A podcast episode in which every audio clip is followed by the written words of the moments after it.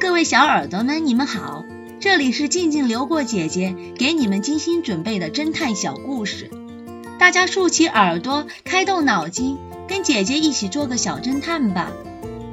小侦探系列二百五十七，聋哑人。一个夏日的傍晚，在海边的一栋别墅里，发生了一起盗窃案。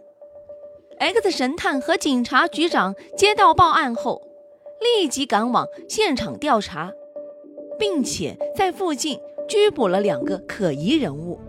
X 神探向他们询问：“你们为什么在这儿？”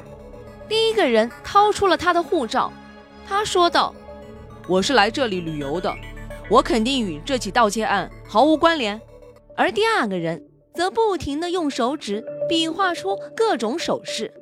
嘴里还发出呀呀声，表明自己是个聋哑人。X 神探和警察局长都不懂手语，无法进一步询问。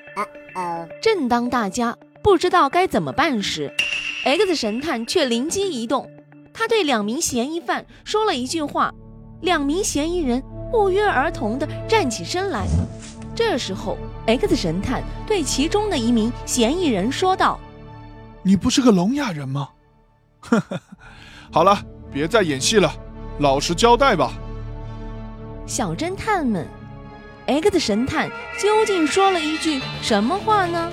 下集告诉你们答案哦。超车的规定，这个故事的真相是：这世界上有少数的几个国家规定，车辆左侧行驶，右侧超车。